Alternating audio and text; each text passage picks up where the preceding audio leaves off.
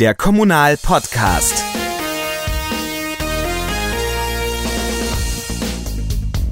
In der heutigen Folge beschäftigen wir uns mit dem Thema digitale Stadt, ob smarte Ampeln, Ruftaxen, automatischer Mülltransport oder digitale Ratsunterlagen. Es gibt viele Visionen über die Stadt der Zukunft. Doch welche Vorteile ergeben sich eigentlich durch eine smarte City? Und was kann sich dadurch für Kommunen und Bürger verändern? Genau das besprechen wir heute. Ich bin gerade in Ahaus, also einer 40.000 Einwohnerstadt in der Nähe von Münster. Und gemeinsam mit dem Landkreis Leer durfte ich heute an einer Stadtführung zum Thema Smart City teilnehmen.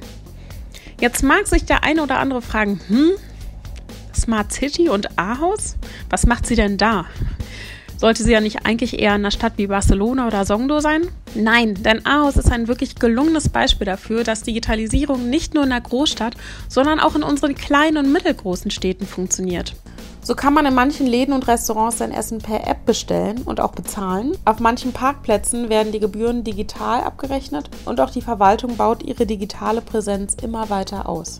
Was Ahaus aber wirklich besonders macht, ist, dass Ahaus dem Thema Fachkräftemangel trotzt. Ja, so konnten zum Beispiel Freizeitaktivitäten mit Hilfe der Digitalisierung im Ort behalten werden, also beispielsweise der Bootsverleih. Denn während hier früher noch Mitarbeiter vor Ort anwesend sein mussten, kann man die Boote heute ganz ohne Personal und nur mit Hilfe einer App entriegeln und bezahlen. Oder auch das örtliche Hotel oder die Disco haben ihre Prozesse so verschlankt, dass sie beispielsweise ohne viel Personal auskommen, weil man per App ein- und auschecken oder die Getränke bestellen kann. Für Sie, liebe Hörer, warten auf jeden Fall zwei spannende Gäste, nämlich der Landrat von Leer, Matthias Grote. Ihn habe ich auf der Stadtführung in Ahaus kennengelernt und er wird uns gleich erzählen, was er an Ideen mit nach Hause nimmt und was er nun in Leer als allererstes umsetzen möchte. Und vor allem aber habe ich den ehemaligen Pressesprecher des Deutschen Städte- und Gemeindebundes und den absoluten Kommunalexperten zu Gast, nämlich Franz Reinhard Happel. Er wird uns erklären, welche Probleme Kommunen eigentlich bei der Digitalisierung haben und welche ersten Schritte im Prozess eigentlich sinnvoll sind. Nun aber gibt es vorab einen kleinen Ausschnitt aus unserer Stadtführung und zwar aus dem Hotel der Unbrexit. Ähm, bestimmte Prozesse hier, hier in dem, in dem äh, Betrieb wollen wir einfach ähm, abgeben, wir automatisieren und zwar da, wo es auch sinnvoll ist. Zum Beispiel äh, bei, der, bei der Bestellung. Das ist äh, wie wie im Bambu ist es so, äh, hier steht überall auch auf den, auf den kleinen Schildern Self-Order and Pay und die Leute, die jetzt natürlich hier schon zu Gast waren, kennen das System und die Leute, die zum ersten Mal sind, werden dann von unserem Service natürlich sofort in Empfang genommen und werden dann eben wird das System erklärt und äh, damit die wissen, wie es funktioniert und was dahinter steckt, was der Vorteil für die Gäste ist. Denn äh, man schaut natürlich auf beide Richtungen. Einerseits, wo sind die Vorteile für uns? Wir wollen ohne Bargeld arbeiten an vielen verschiedenen Bereichen, damit äh, die Leute mehr Zeit haben. Andererseits äh, ist, es, ist die Abwicklung einfach äh, somit wesentlich schneller. Und so versucht man eben, das, diesen ganzen Bereich Digitalisierung durchzuziehen, nicht nur beim Bestellen, Bezahlen, sondern eben auch an anderen Ebenen. Ähm, auch beim Personal. Ich weiß nicht, ob das schon ein Thema war bei euch, Dieter, aber das zählt natürlich hier auch so. Das heißt, der Kollege weiß sofort, okay, wenn wir äh, eine Comedy-Show haben, die einmal im Monat ist oder, oder Musik, dann brauchen wir ein, zwei Leute mehr. Dann wird einfach der Job online freigeschaltet und die Kollegen können sich dann die äh, an dem Tag arbeiten und können es einrufen. Fertig aus. Ja, das war ein klitzekleiner Ausschnitt aus unserer Stadtführung heute. Als weiteren Gast begrüße ich nun Matthias Grote, den Landrat von Leer. Herr Grote, wieso haben Sie an der Stadtführung zum Thema Smart City teilgenommen? Was hat Sie so daran gereizt? Ja, ich habe an der Stadtführung teilgenommen, weil ich natürlich neugierig war. Wie kann man in einer ja, 35.000 Einwohner großen Stadt, in einer ländlichen Region, ja, Digitalisierungsstrategien umsetzen, um das Leben leichter zu machen, um vielleicht auch Probleme durch Digitalisierung zu lösen. Und ja, das war meine Motivation, an der Stadtführung teilzunehmen. Und welche persönlichen Eindrücke nehmen Sie jetzt mit nach Hause? Ja, meine persönlichen Eindrücke, die ich mitnehme nach Hause, leer, in den Landkreis leer genauer gesagt, sind die, dass man zum Beispiel das Thema Fachkräftemangel, gerade auch in Restaurants, dass man dem Ganzen begegnen kann, wenn man auch vernünftige Digitalisierungsstrategien hat oder auch äh, Freizeitmöglichkeiten äh, schaffen kann durch Digitalisierung, weil sie damit nicht mehr so personalintensiv sind. Da gibt es, glaube ich, in Ahaus sehr, sehr gute Ansätze, die man sich auch unbedingt anschauen sollte. Also ich kann die Stadtführung auch auf jeden Fall nur empfehlen. Es hat wirklich sehr großen Spaß gemacht und es waren wirklich einige Anregungen dabei.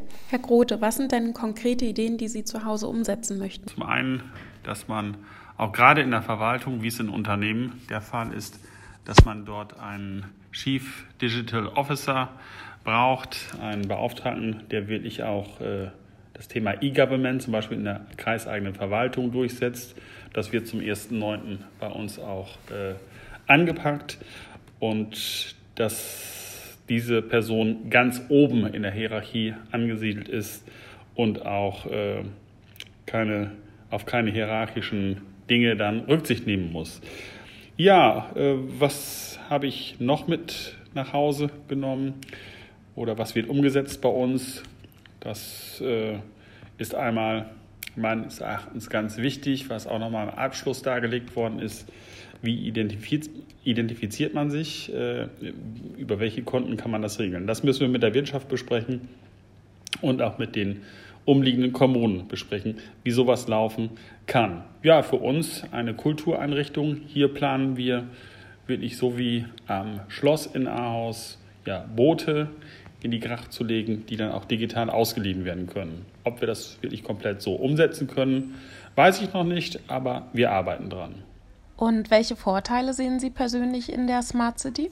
Das ist zum einen so, wir werden weniger äh, und man kann glaube ich, die Lebensqualität steigern, weil viele Dinge am Geld hapern, scheitern, weil man vielleicht kein Personal findet, weil vielleicht keiner da ist, der sich äh, dann darum kümmert.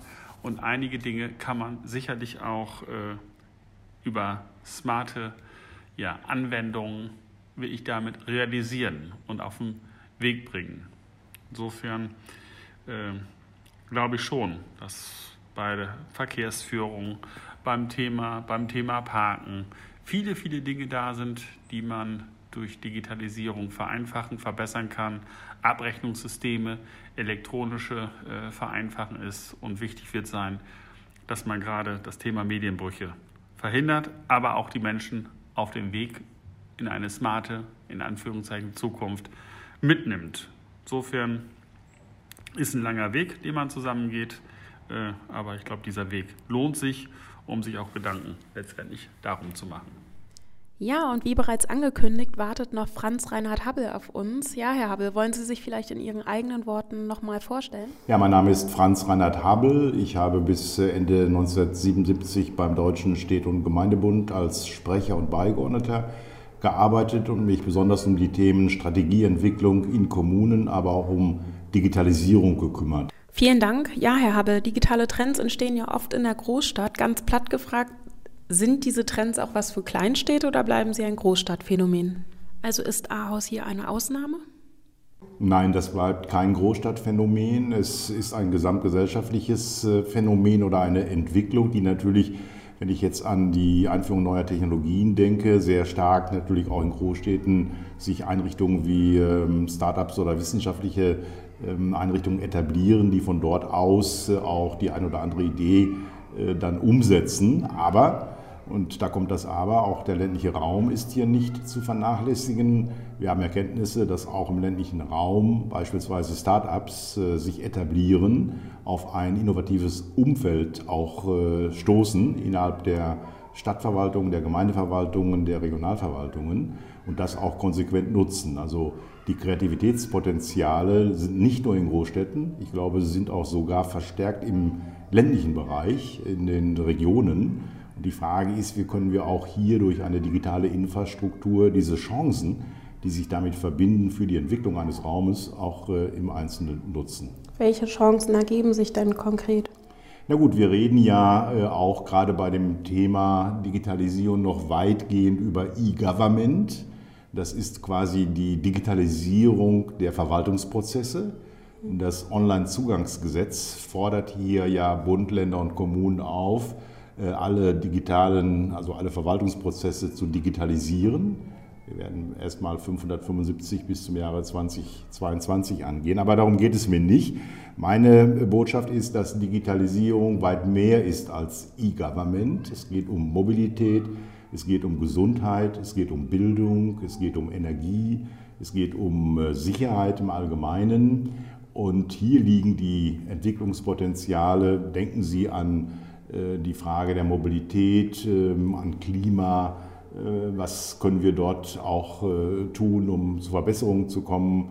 Wie können wir Pendlerbeziehungen vom Dorf in die Stadt optimieren? Wie können wir Coworking Places, also Einrichtungen, wo Menschen arbeiten können, ähm, quasi hineinverlagern in die Peripherie, in die ähm, Nachbargemeinden von Großstädten, um einfach hier Fahrten beispielsweise zu vermeiden.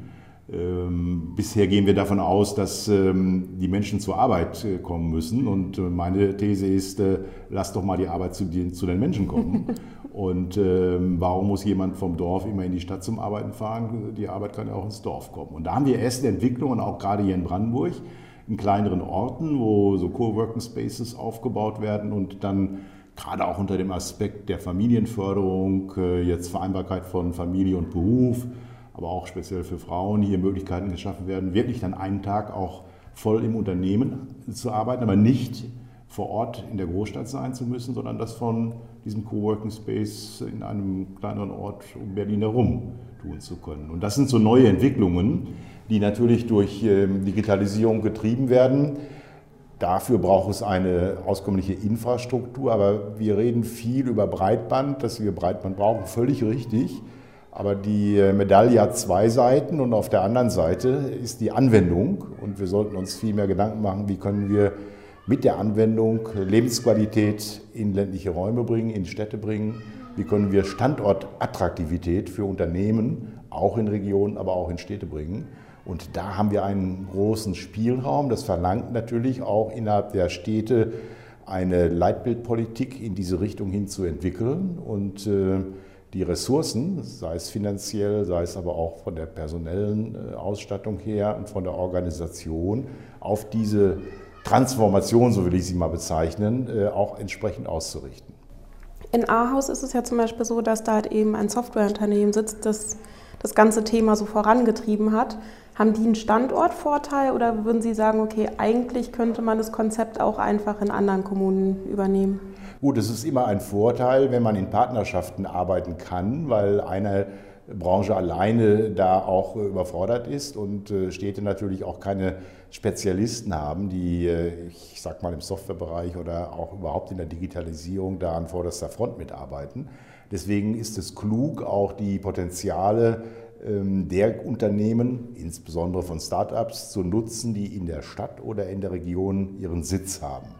Und das ist für mich auch eine Frage moderner Wirtschaftsförderung, auf solche Unternehmen zuzugehen, sie einzuladen, die eine oder andere Herausforderung als Stadt auch mal vorzustellen und zu sagen, habt ihr möglicherweise eine Lösung dafür oder habt ihr Interesse, eine Lösung zu entwickeln? Wir können euch da als Testbett im weitesten Sinne dienen. Und so entsteht natürlich auch äh, wirtschaftliches Handeln und Möglichkeiten, äh, eben bestimmte Dinge auch zu tun. Und deswegen ist es klug, einfach auch zu wissen, ah, wir haben in einer Stadt entsprechende Unternehmen, die in diese Richtung arbeiten und wir sprechen die einfach mal an. Das heißt aber nicht, dass in den anderen Städten nichts passieren sollte, sondern auch hier gilt es immer ähm, mit die Augen aufzuhaben und äh, auch zu schauen, was denn äh, für die Stadt oder für die Entwicklung dieser Region oder des Ortes in den nächsten Jahren ansteht. Wollen wir uns zu einer Bildungseinheit definieren? Wollen wir äh, im wirtschaftlichen Umfeld wachsen? Auch hier entsprechende Akzente zu setzen. Also Kommunalpolitik wird wahnsinnig spannend werden. Ähm, sie wird wesentlich dynamischer werden und sie wird auch unterschiedlich ähm, äh, sozusagen konstruiert werden müssen, weil äh, Probleme lokal entstehen und auch lokal und regional gelöst werden müssen. Das sind dann jeweils immer andere Konzepte. Also auch in der Vielfalt der kommunalen Selbstverwaltung liegt hier eine Chance, Komma, wenn wir uns vernetzen.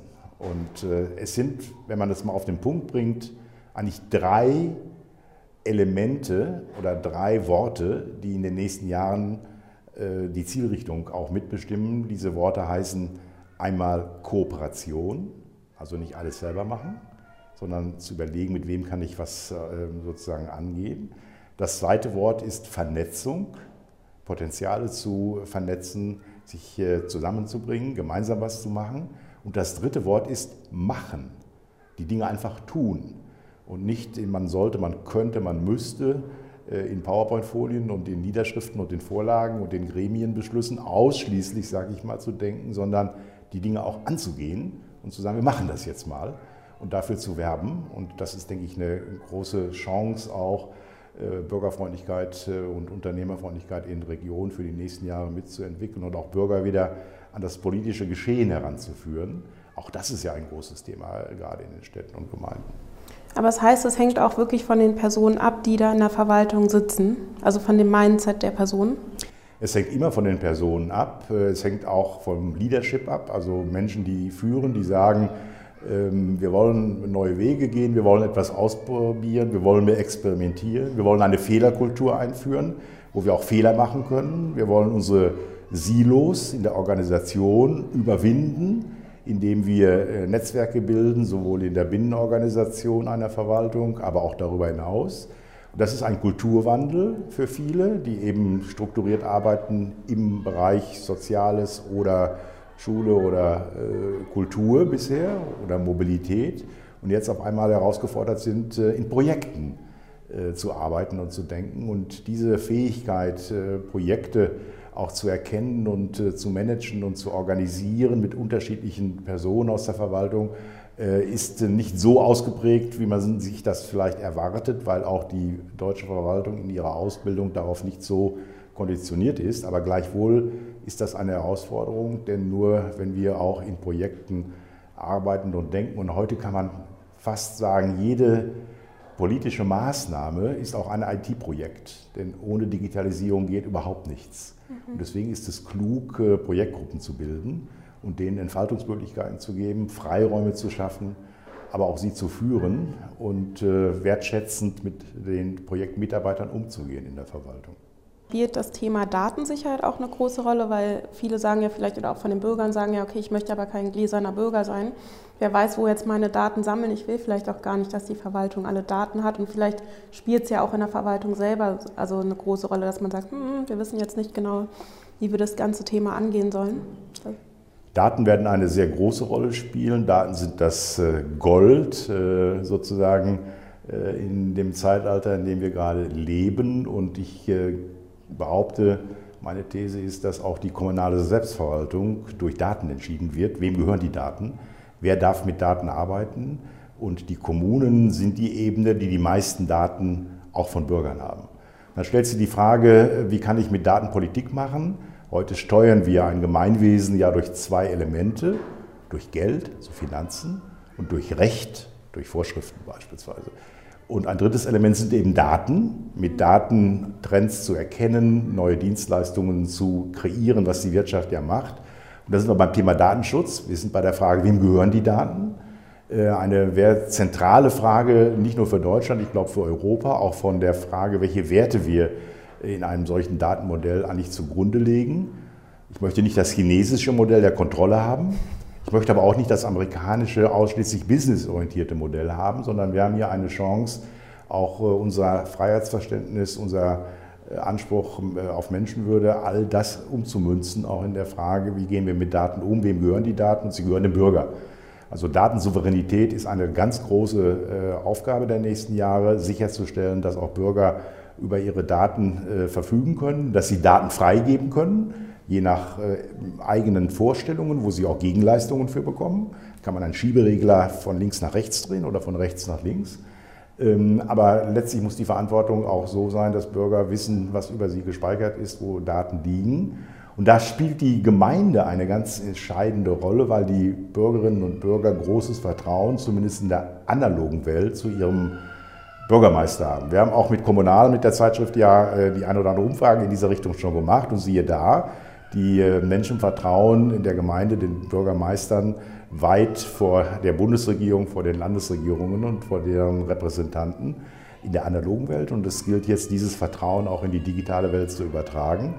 Deswegen ist die Frage, wo werden Daten auch ähm, gespeichert, gesichert?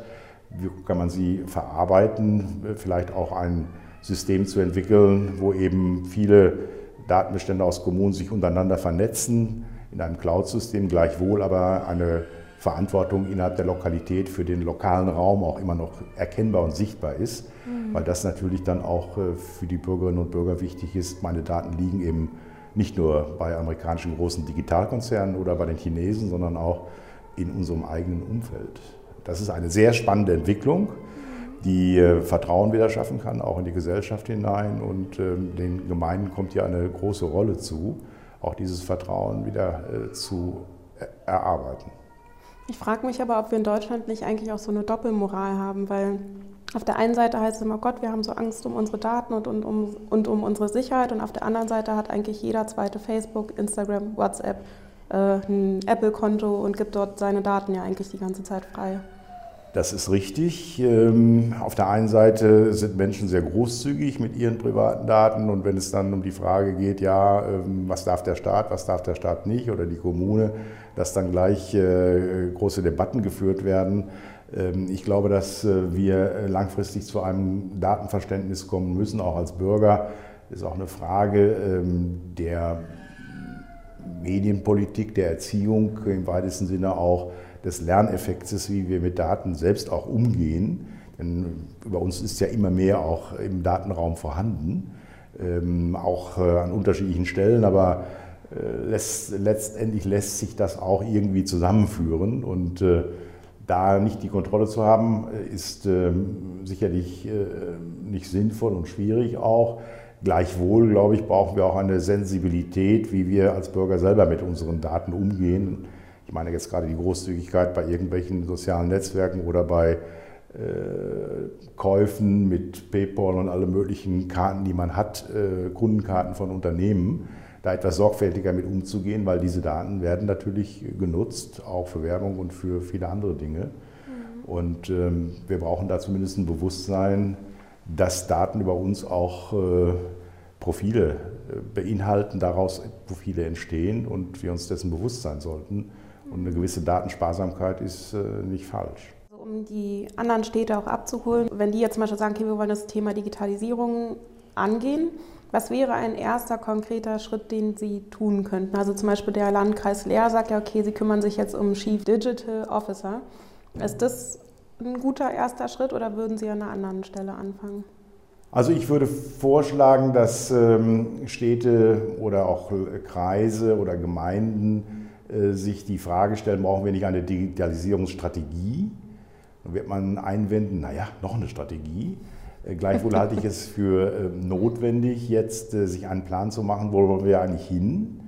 Welche besonderen Potenziale haben wir hier, die wir auch mit einer Strategie auch stärken können und vor allen Dingen daraus sich Maßnahmen ableiten, die wir in den nächsten drei, vier Jahren angehen, kurzfristig, mittelfristig, langfristig und äh, wir haben Erfahrungen gesammelt in Baden-Württemberg äh, mit einem äh, Wettbewerb des Landes, wo eben Kommunen ertüchtigt wurden, ähm, Digitalstrategien aufzustellen. Und ähm, ich habe viele dieser Prozesse begleitet in den Städten, wo wir mit der Verwaltungsspitze, vor allen Dingen mit dem Gemeinderat, aber auch mit Bürgerinnen und Bürgern ähm, in Konferenzen, in Workshops, in Wordcafé-Atmosphäre äh, am Abend, am Wochenende gearbeitet haben um ähm, zu fragen, wie wollen wir eigentlich in Zukunft leben?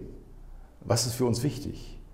Auch in der Frage der Mobilität, der Erreichbarkeit im Stadt-Land-Gefälle und so weiter in der Bildung. Und es war ein beeindruckender Prozess auch, wo viele Bürger mitgewirkt haben, äh, Ideen eingebracht haben, die dann nochmal in der Verwaltung und im Gemeinderat diskutiert wurden. Es war ein Prozess über sechs Monate, wo am Ende ein Maßnahmenkatalog steht, wir wollen das und das machen.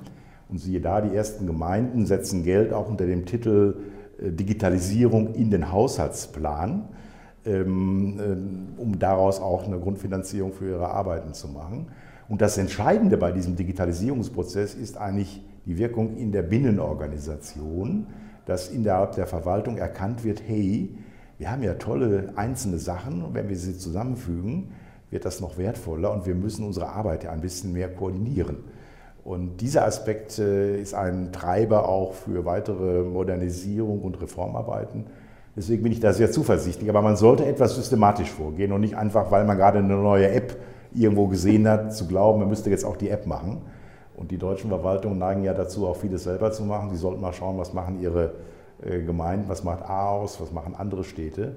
Dieser Lerneffekt, den nutzen wir noch überhaupt nicht aus. Und das sollte auch eine Aufgabe sein, auch vielleicht von Medien, äh, aber auch von Spitzenverbänden, mehr über diese Erfolge, aber auch über die Schwierigkeiten sich auszutauschen. So, wir nähern uns jetzt dem Ende. Was sind denn ein oder zwei Wünsche, die Sie für Kommunen haben?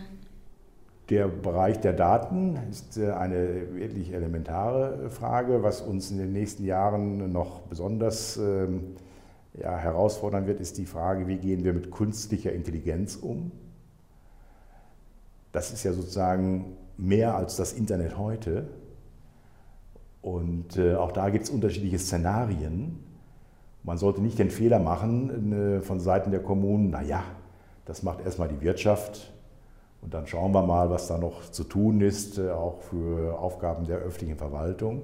Nein, mein Vorschlag wäre äh, jetzt ein, ähm, wenn man so will, eine Akademie für künstliche Intelligenz für Kommunen aufzubauen, die zunächst erstmal Grundlagenwissen auch vermittelt für ähm, strategische Fragestellungen im kommunalen Bereich, Bürgermeister informiert, vielleicht auch die äh, Digital Officers in den Verwaltungen einlädt um dieses Thema auch von der, vom Hintergrund her nochmal aufzuarbeiten, damit wir da äh, nicht nachher Zeit verlieren.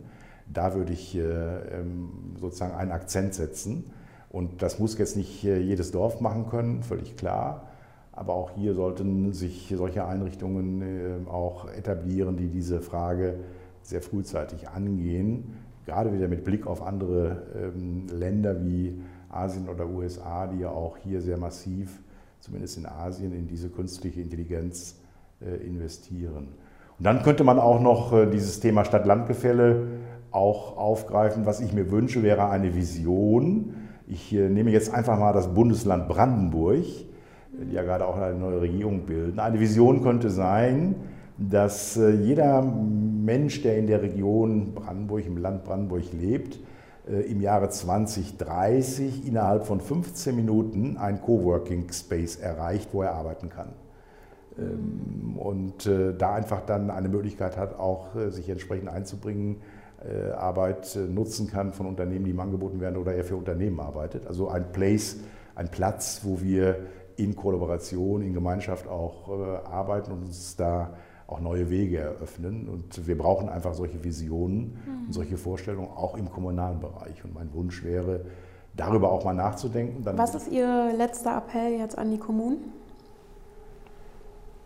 Mein letzter Appell an die Kommunen. Kommunen müssen offen sein, ähm, eben auch in einer offenen Gesellschaft, sich äh, insbesondere auf Bürgerinnen und Bürger einzulassen und nicht zu glauben, wir wissen alles besser, äh, wo es hingeht und was man machen muss, sondern in der Zivilgesellschaft einen Partner zu sehen, der gemeinsam mit einem, also mit der Verwaltung, mit dem Rat, auch Zukunft gestaltet. Und dieser partizipatorische Anteil ist ganz entscheidend, äh, einfach um zu erkennen, wir leben in einer Gemeinschaft, die sich auch verändert. Deswegen müssen sich auch Gremienarbeiten verändern, müssen sich einer anderen Kommunikationsinfrastruktur anpassen. Ich nenne nur Stichwort soziale Netzwerke etc.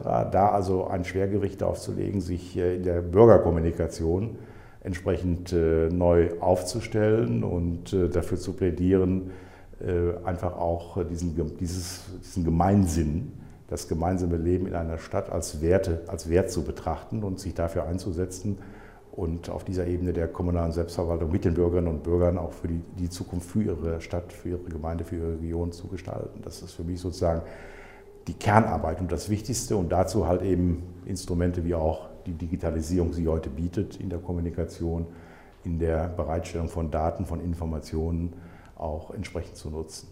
Ja, das war es auch schon von uns. Wir hoffen, Sie haben das ein oder andere mitgenommen und wünschen Ihnen einen guten Start in den Tag.